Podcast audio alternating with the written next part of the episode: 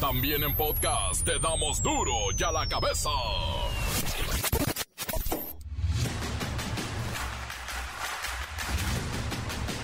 Martes 16 de agosto del 2022 y yo soy Miguel Ángel Fernández y esto es duro y a la cabeza sin censura. El precio de la tortilla tiene espacio para un aumento de 10% en las próximas semanas. En el centro y sureste del país estará alrededor de los 22 a 25 pesos, pero en el norte andará por arriba de los 30 pechereques. Postergan el juicio de Genaro García Luna en Estados Unidos, lo dejan para inicios del 2023, iba a ser el 24 de octubre, pero la defensa pidió más tiempo de preparación por el volumen de evidencia en contra del exsecretario de Seguridad de Felipe Calderón. A ver si no apareces por ahí, don Felipe. El presidente López Obrador asegura que hace falta una reforma al interior de las universidades públicas para transparentar un manejo presupuestal más equitativo y eficiente, evitar gastos superfluos y combatir a los caciques que existen al interior de estas universidades públicas. Estamos enfrentando un problema grave de rezago. Limitaron la entrada en las universidades públicas con esa mentira de que los jóvenes no pasaban el examen de admisión, cuando no es que no pasan los exámenes de admisión, es que no hay espacio, no hay cupo, por falta de presupuesto y también por mal manejo de presupuestos en las universidades públicas. No hemos dejado a las universidades públicas sin apoyo. Todas tienen a tiempo su presupuesto y siempre por encima de la inflación. No se ha reducido el presupuesto para las universidades públicas. Pero hace falta una reforma al interior de las universidades públicas. Tiene que manejarse el presupuesto de las universidades públicas con más equidad, con más eficiencia y evitar gastos superfluos y desde luego corrupción, porque hay hasta caciques que son como dueños de las universidades. El subsecretario de Salud Hugo López Gatel acusó que los consultorios médicos en farmacias tienen el propósito de vender medicamentos y no atender problemas de salud de importancia mayor. Son un engaño, bueno, similar a un engaño se empezaron a establecer este tipo de consultorios pegados a la farmacia. En realidad es un gran engaño. No resuelven problemas de salud de mayor importancia. Quizá resuelven una pequeña gripe, un dolor de cabeza, pero alguien que tiene diabetes o hipertensión o una enfermedad pulmonar una enfermedad cardíaca crónica, estos consultorios no le van a resolver o incluso podrían poner en peligro su salud y su vida. La cuarta parte de las consultas que ocurrían en 2012 y la tercera parte ahora con COVID ocurrieron en consultorios adyacentes a farmacia. Hay condiciones laborales muy precarias para el personal de salud, pero además tienen una presión importante por ser agentes de venta. Tienen que hacer recetas de múltiples medicamentos, porque ese es el interés principal, no es resolver un problema de salud. Entre enero y julio del 2022, los mexicanos retiraron un total de 12.742 millones de pesos de sus respectivas cuentas de Afore por razones de desempleo. Es la cifra más alta desde que hay registro. El FBI informó que durante las primeras dos semanas de agosto logró localizar a 37 niños con reporte de búsqueda ligados a tráfico sexual. Se los habían robado. Además, identificaron a 84 menores y 141 adultos víctimas de delitos de explotación sexual. El reportero del barrio sigue siendo un calavera que no chilla, nomás se las aguanta porque están terribles.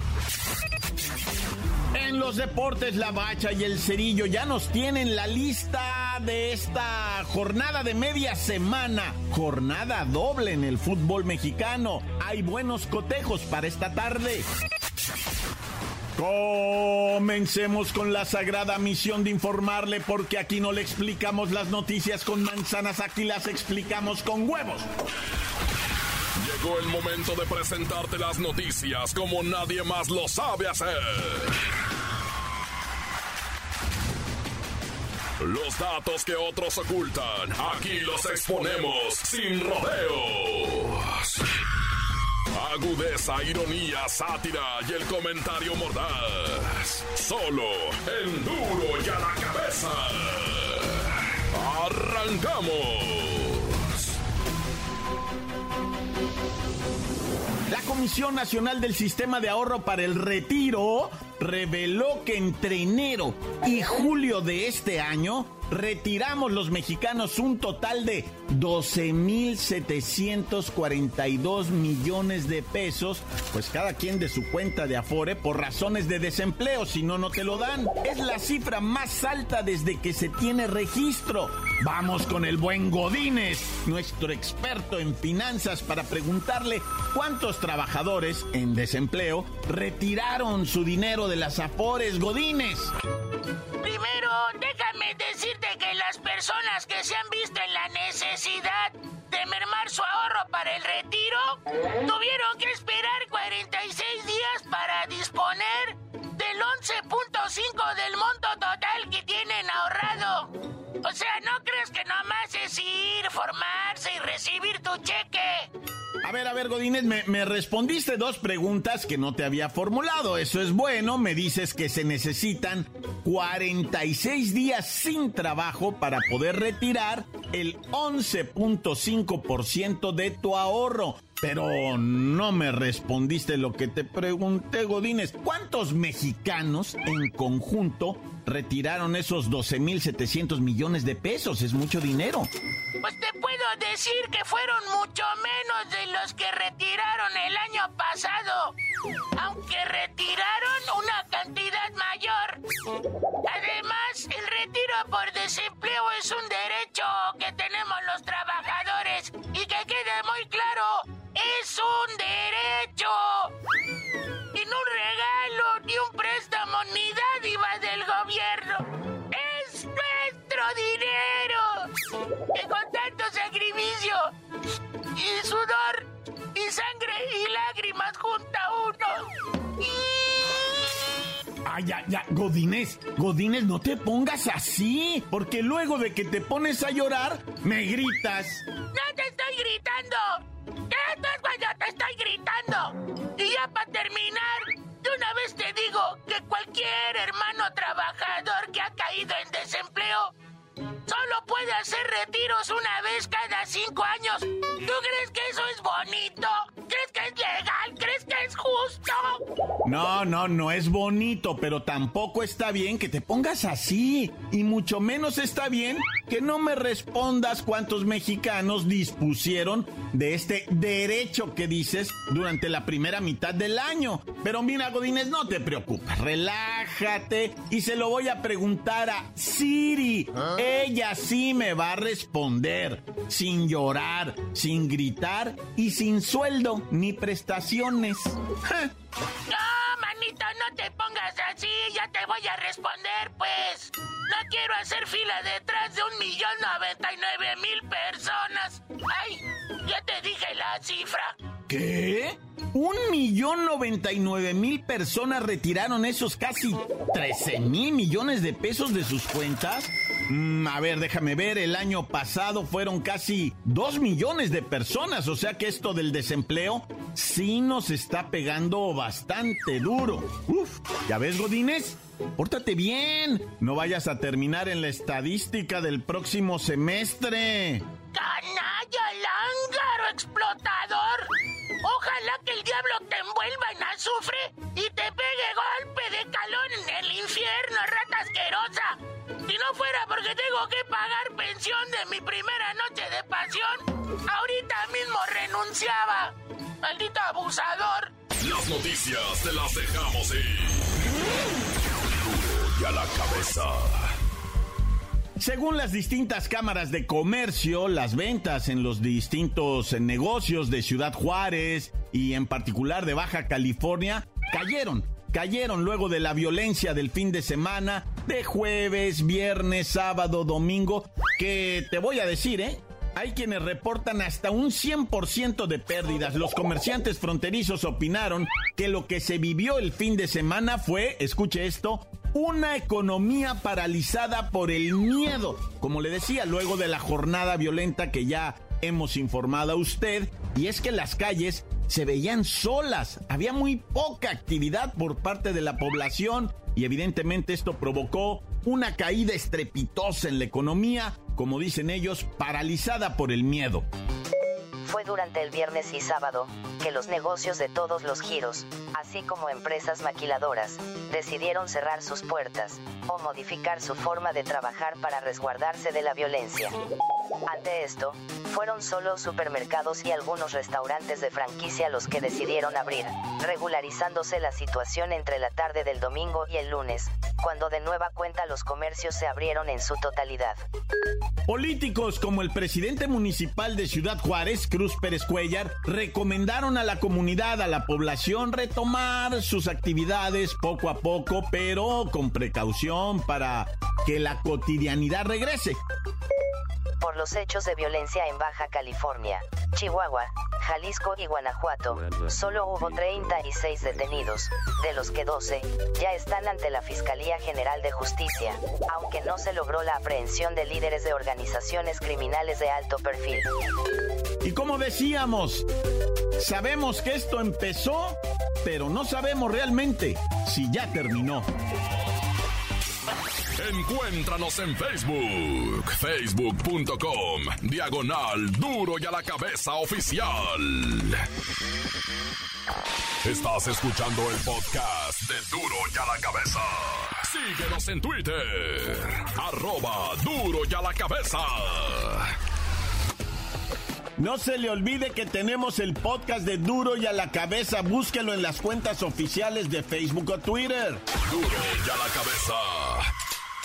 El reportero del barrio sigue siendo un calavera que no chilla, nomás se las aguanta porque están terribles. Montes, montes, alicantes, pintos, pájaros, cantantes. Bueno, ya vámonos a la violencia. Oye, pues primeramente, ¿verdad? El agüite gacho, agüite que nos pega a todos, güey, que los aguacates que tanto trabajo cuesta la cosecha, ¿verdad? Pues eh, se dan en unos arbolones gigantescos, ¿verdad? Nomás hay que estarlos cuidando de las plagas, que estén bien nutridos, que estén bien limpiecitos de cualquier tipo de situación, va de lo que adverso. Y dan unos aguacates hermosos allá para el lado de Uruapan. Pero ahora se suspendió, los gringos pues suspendieron la ah. exportación de aguacates debido a lo que pasó en Uruapan el fin de semana y apenas hoy van a decidir a la ya por la ya acabándose la jornada, ¿no? Como eso de las 6 de la tarde van a poner ahí un letrero en el WhatsApp y digan, "Sí, ya mañana vengan o no vengan todavía, ¿verdad?" Porque ahí están, ahora sí que colgando los aguacates, güey, y no los cosechan o nada, ¿por qué? Porque ahorita no los pueden empaquetar para los Estados Unidos. ¿Cómo funciona esto? Los gringos tienen ahí en en Uruapan, en diferentes partes de Michoacán y ahora en Jalisco, tienen a su gente de alta calidad, güey, seleccionando a los aguacates. Ah. Bueno, ellos no, nada más así observando que estén bien seleccionados los aguacates, todo de lo que va a ser de exportación. Pues esa gente no está trabajando ahorita por lo de la inseguridad, güey, hijo y sí. Así es que creo que va a bajar el precio del aguacate, ¿verdad? Pero así no, así no. Oye, y luego hablando de y eh, empaquetar y todos los morros que asesinaron en Tultitlán de, de, Central de Abastos eran cargadores de la Central de Abastos. Un batillo 19 años, el otro batillo 22 años. Los ahora sí que acribillaron a tiros, ¿verdad? En las piernas, en los brazos, en las manos. La gente corría como no tienes, ¿verdad? O idea. Inmediatamente empezaron las llamadas al 911. Eh, la neta es que dicen, ¿verdad? Que al parecer fue una venganza, ¿no? Porque fue desde una camioneta y se dieron a la fuga. Ya iban por ellos prácticamente. No fue un incidente así de que, pues vamos a darnos un tiro, güey. Pues, órale, este, me atravesaste. No, ya iban por ellos y descansen en paz. Ah, ya. Oye, fíjate que un chavalo, ¿verdad? Eh, lamentablemente tengo que decirte, empezó a pelear dentro de un antro, lo esperaron afuera y le pegaron un plomazo en la carátula, ¿verdad? Ocurrió allá en un antro cerquita, lo, bueno, ¿cómo se llama ahí? Este, cerquita en Santa Fe, o cómo es Patio Santa Fe.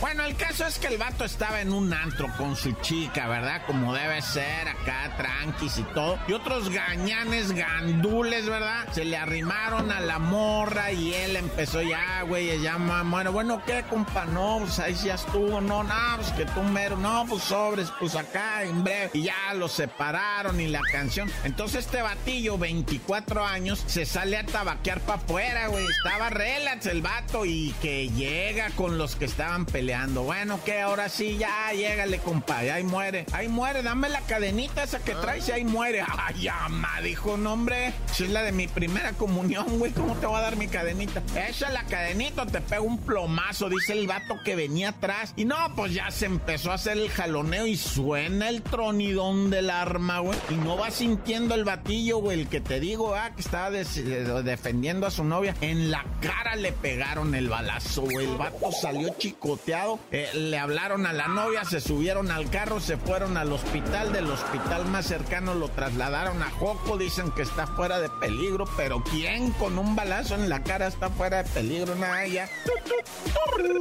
Oye, y bueno, ¿qué pasó con esta racilla que se perdió en el ajusquillo?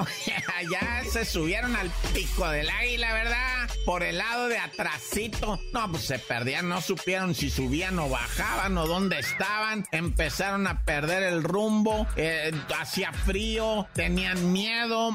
Una de las mujeres empezó a tuitear, estamos perdidos en el ajusco, ayúdenos. Y que contesta la Secretaría de Seguridad Ciudadana y que dicen, a ver, a ver, a ver esa persona, ¿qué, qué onda ya, neta? Porque vamos a movilizar a la banda. No, Simón, dijo la doña, va. Somos 13 melolengos, va, y un menor que no sabemos ni para dónde agarrar. Nos creemos senderistas, nos creemos no sé qué. Y, pues resulta que es cosa seria, va. Y Simón fue la autoridad por ellos, los bajaron para abajo, güey. Andaban bien escamados, que, según qué deshidratados, que van a estar deshidratados. No, pues nomás estaban escamados, va. Dijeron, no, pensamos que nos iba. Y luego dicen, va, lo que aquí hemos platicado. Aquí lo hemos platicado, en lo de las jaurías. Dicen que empezaron a escuchar los gritos de los perros, bueno, los aullidos, va, de las jaurías. Es que tú no has de saber, va, pero ahí en esa área de la Jusco y que da toda la vuelta los bosques esos de hasta Tres Marías y que van para allá, para, ¿cómo se llama esto? Por donde Chalma y todos esos bosques de la Marquesa por atrás, ahí se mueven jaurías de perros, güey. Y son bravísimos, libres, salvajes pues los perros neta. Y donde te agarre una de esas y que ya han agarrado gente, claro, sí, como no. Bueno, ya mucho verbo debilita, tan tan, se acabó corta. La nota que sacude.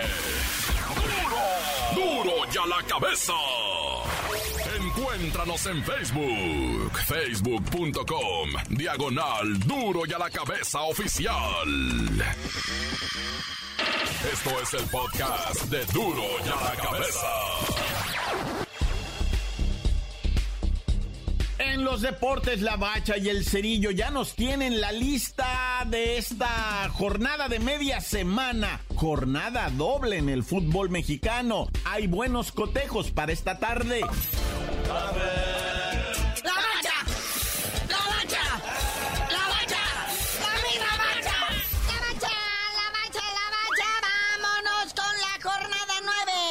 esa. Que no pare el fútbol y su buen arbitraje, ¿verdad? Qué bárbaro. Hoy, eh, pues, tenemos al Atlas, ¿verdad? bicampeón, que parece que va despertando poco a poco. Se va a enfrentar a los caballitos de Juárez, pero no se preocupen, no va a ser en Juárez, va a ser acá en el Jalisco. Sí, cierto, acuérdese que está pendiente contra el Pachuca, caballitos de Juárez suspendido, por lo que ya todos sabemos y nos dijeron, no estén dice y dice. Oye, y si no, a la misma hora tiene usted otra opción, ahí está la furia morada del Mazatlán FC, ahí le ve enfrentando al Gallos Blancos del Querétaro. Gallos Blancos en busca de sus primeros puntirijillos. Bueno, su primera victoria. Ah, acuérdese que pues el Morelia Morado, o sea, es el Mazatlán FC a la vez, que, que pues sí le ganó a León 3-0, pero era el León. ¡No, Luego otro duelito así interesante, porque pues este pueblito está como que no se deja. Y precisamente allí en el Cuauhtémoc reciben a los rayos del Necaxa, que también están que no creen en nadie. Sí, fíjense que el Necaxa, a pesar de haber sido sorprendido por el Monterrey en la jornada 8 y ganarle 2 por 1, sigue siendo de bastante cuidado. Y esos muchachos del Jimmy Lozano los trae, pero con todo. Oye, hablando del Jimmy Lozano, que fue director técnico de selección sub-20 y fue en los Juegos Olímpicos, está también el Mundial sub-20, pero femenil allá en Costa Rica. Y pues las chicas mexicanas hoy día a las 6 de la tarde tienen su última oportunidad de calificar a la siguiente ronda después de dos sendos empates y tener nada más dos puntos y están en tercer lugar de su grupo y la tienen fácil, ¿va? Sí, sí, yo creo que sí, pues van a enfrentar a Alemania. Era el que tenías presupuestado perder. Se supone que habías de haber ganado los otros dos contra Nueva Zelanda, contra Colombia y dejar el difícil para el final, ¿verdad? Ah, no. Y aparte hay que meterles como cuatro goles para poder avanzar a la siguiente fase. Oye, y gran chisme con todo esto del arbitraje que mencionamos al principio, ¿verdad? Ahora hay testigos, hay audios, hay testimonios de que uno de los oficiales del partido de Cruz Azul contra Toluca le gritó de leperadas a los jugadores les hizo señalamientos de que su patria de ellos, o sea, de donde vienen, de origen, donde nacieron, son insoportables. Así, palabras más, palabras menos. Lo que pasa es que nuestra decencia mía y de aquí del cerillo no podemos repetir semejantes palabras, pero está metido en una bronca muy grande este árbitro que lo puede inhabilitar de por vida, ¿eh? Sí, lo que sea de cada quien. Se... O sea, le ganó la boca. Acuérdense que el árbitro tiene que ser alguien que tenga tripas de acero y que se aguante todo. Es más, que se lonche todo. Es más, decía un exárbitro por ahí, las que la neta tienes que tener dos jefas, ¿verdad? Dos jefitas. Una, la tuya, la biológica, normal, que está guardadita en su casa. Y otra que vas a sentar ahí en las gradas del estadio para que reciba todo. Esa es prestada. Bueno, carnalito, ya vámonos porque hay mucho fútbol todavía. Y pues tú no sabías de hacer el gran favor de decir por qué te dicen el cerillo. Hasta que aprendan a usar el bar los árbitros, les digo. Y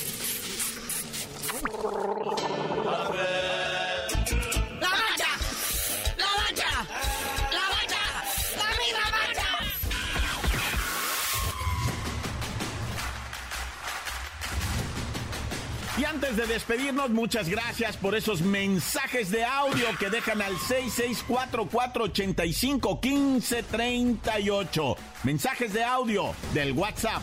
664-485-1538 y ya nos vamos. Gracias, gracias por estar en Duro y a la cabeza, donde no le explicamos las noticias con manzanas, aquí las explicamos con huevos.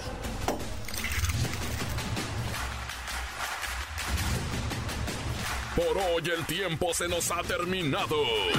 Le damos un respiro a la información, pero prometemos regresar para exponerte las noticias como son. Duro y a la cabeza es. Miguel Ángel Fernández, Arturo González, Eddie González y la producción de Luis González, el señor X. Una producción original de MBS Radio.